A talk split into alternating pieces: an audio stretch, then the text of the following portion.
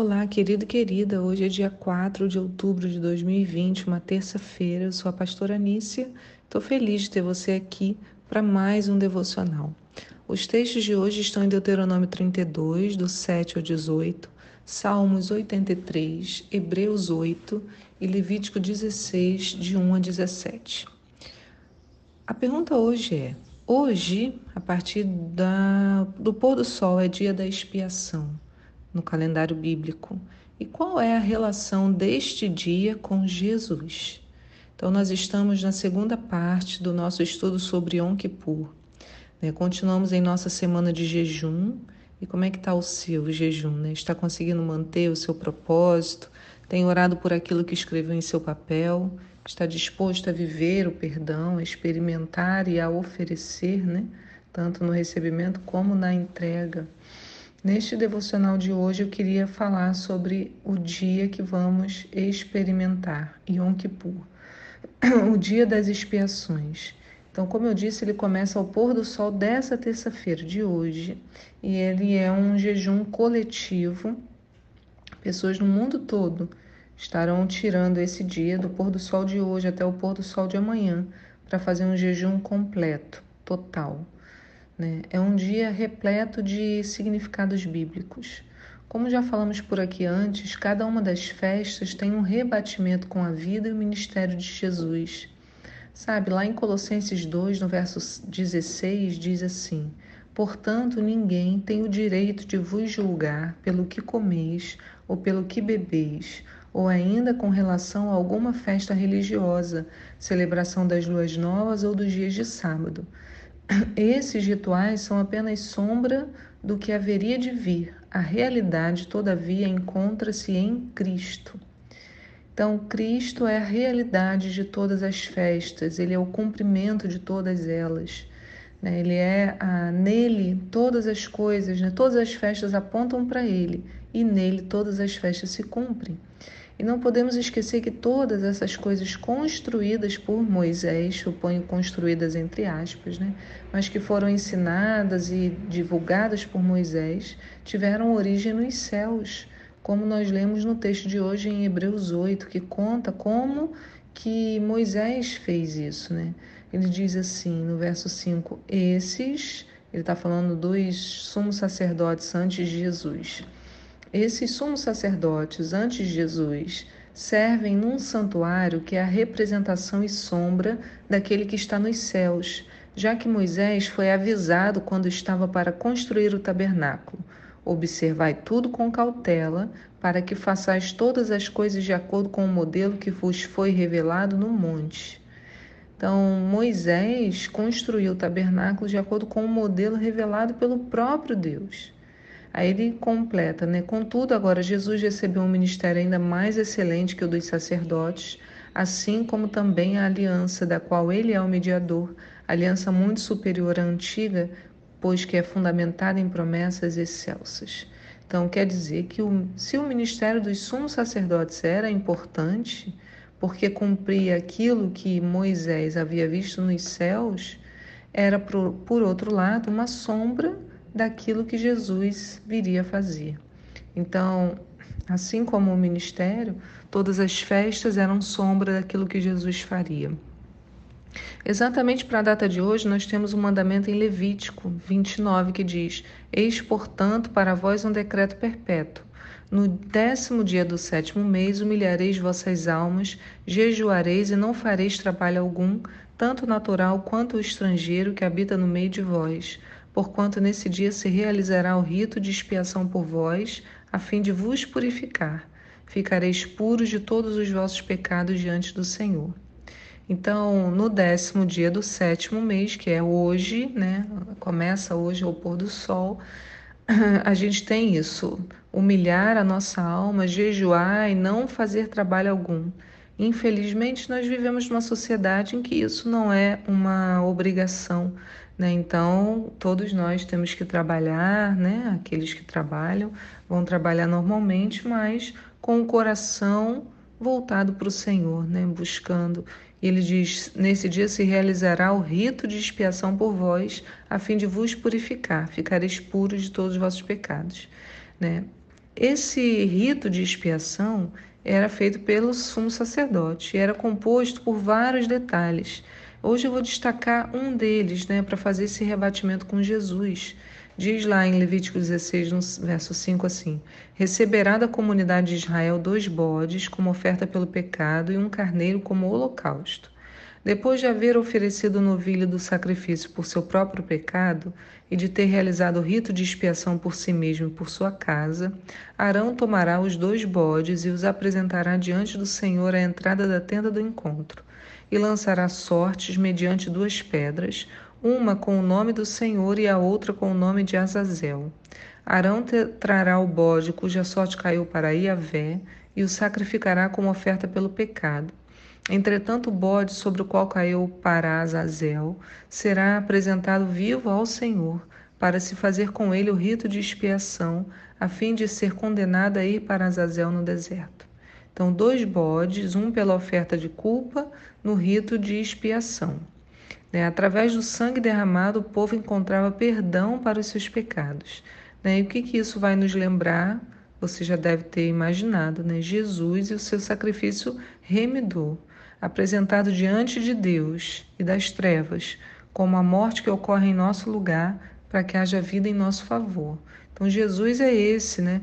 A gente precisa entender: o sacerdote fazia o rito por si mesmo primeiro, né? Então, ele reconhecia que também ele era pecador, né? Essa ideia de que o líder não tem pecados, né? Então, aqui fica bem claro, né? Deus já mostra, não, o sumo sacerdote tem que fazer o sacrifício por si mesmo, inclusive pela sua casa. Então ele tem que cuidar de si, ele tem que cuidar da sua casa e depois ele vai apresentar é, um sacrifício por toda a comunidade, né? E aí esse sacrifício ele impunha as mãos, orava e pedia que o pecado do povo fosse colocado sobre esse essa oferta. E a gente vê lá em Romanos 3, 21, explicando, falando assim: ó, entretanto, nesses últimos tempos se manifestou uma justiça proveniente de Deus, independente da lei, mas da qual testemunham a lei e os profetas. Isto é, a justiça de Deus por intermédio da fé em Jesus Cristo para todas as pessoas que creem. Portanto, não há distinção porque todos pecaram e destituídos estão da glória de Deus, sendo justificados gratuitamente por sua graça, mediante a redenção que há em Cristo Jesus.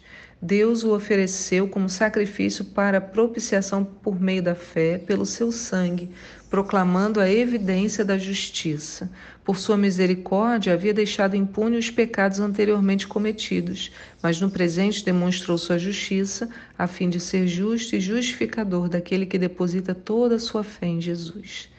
Então, essa justiça é independente da lei, no sentido de que é dada a todos e não depende do meu cumprimento, né? mas sim do amor daquele que se ofereceu em meu lugar. Mas a lei e os profetas testemunham sobre ele a sua justiça, porque já na lei, como a gente viu né, em Levítico, estava descrita a necessidade de um sacrifício remidor.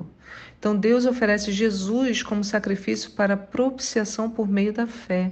A mesma fé que movia os israelitas a crerem que quando o sacerdote impunha as mãos sobre aquele bode, sobre ele eram colocados todos os pecados, da mesma maneira nós, pela fé, cremos que em Jesus na cruz foram postos todos os nossos pecados. Né? Os dois versículos, olha só, Levítico e o primeiro e segundo testamento, né? Levítico 16, 21 diz: olha como se complementam.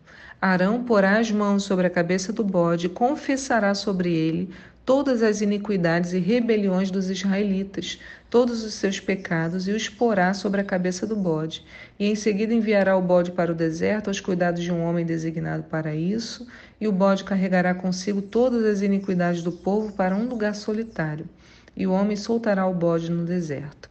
Lá na primeira carta de Pedro, no capítulo 2, no verso 24, diz: Ele levou pessoalmente todos os nossos pecados em seu próprio corpo sobre o madeiro, a fim de que morrêssemos para o pecado e então pudéssemos viver para a justiça. Por intermédio das suas feridas fostes curados. Olha que coisa, né? E além disso, a gente tem o lindo texto de Isaías 53. E eu te convido hoje, né, a você lê-lo com calma, com atenção, para que no dia, né, nesse dia, gente, em que a gente está celebrando a expiação dos nossos pecados, nos encontremos com o nosso Salvador e a sua, seu trabalho de redenção, né, dado na cruz por nós. E a palavra de Isaías fala sobre isso, né? É muito bonito, diz assim: olha, quem creu na nossa pregação e a quem foi revelado o braço do Senhor? Ele cresceu diante dele, ele cresceu diante dele como um broto tenro e como uma raiz saída de uma terra árida e estéril. Ele não aparentava qualquer formosura ou majestade que pudesse atrair os seres humanos. Nada havia em seu aspecto físico pelo que pudéssemos ser cativados. Pelo contrário, ele foi desprezado, rejeitado pelos homens, viveu como do, homem de dores, experienciou todo o sofrimento. Caminhou como alguém de quem os seus semelhantes escondem o rosto, foi desprezado e nós não demos à sua pessoa importância alguma. E, no entanto, suas dores eram as nossas próprias enfermidades que ele carregava em seu ser. Oh, Senhor, aleluia. Sobre seu corpo levou todas as nossas doenças. Aleluia, Senhor. Aleluia, nós tomamos posse disso hoje. Contudo, nós o julgamos culpado e castigado por Deus pela mão de Deus, ferido e torturado, mas de fato ele foi transpassado por causa das nossas próprias culpas e transgressões.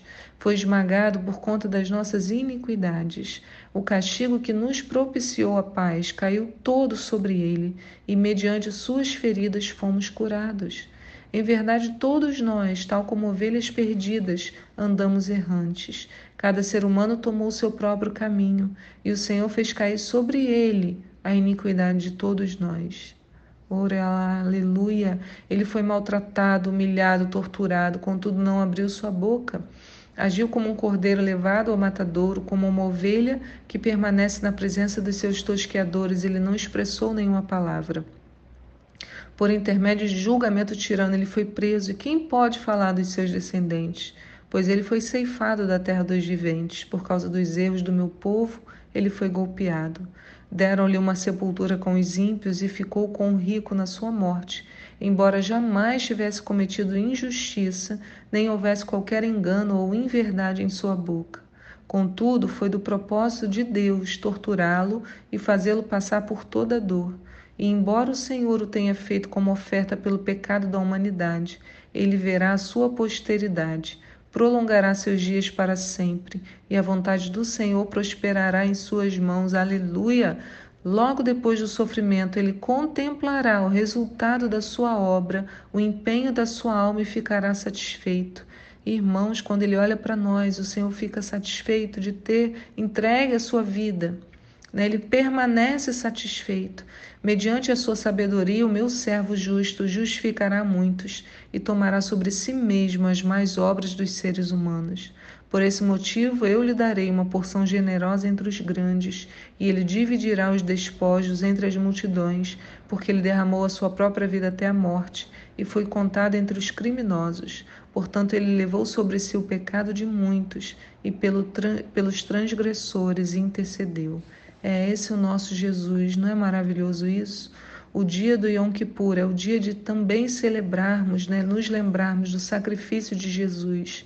É dia de nos constrangermos diante dessa poderosa mão que nos enviou Jesus como sacrifício em nosso lugar, pelo perdão dos nossos pecados.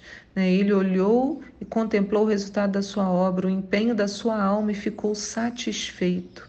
Né? Ele justificou a muitos e tomou sobre si mesmo as nossas mais obras. Então, que a gente não deixe esse dia passar em branco. Senhor, eu te peço Derrama sobre nós esse espírito de contrição, Senhor, arrependimento. Queremos, Senhor, olhar para o sacrifício feito na cruz, Senhor, e compreender, Deus, que é tempo, Senhor, de transformação, de mudança de vida. E o sangue do Cordeiro nos possibilita isso. Aleluia. Muito obrigada, Senhor, pelo sacrifício na cruz. Jesus, muito obrigada. Não há preço que pague todas essas coisas. Senhor, nós nos deleitamos nessa palavra e te agradecemos pela tua vida em nós, em nome de Jesus. Amém. Amém. A paz do Senhor e eu te espero aqui para um próximo devocional. Tchau.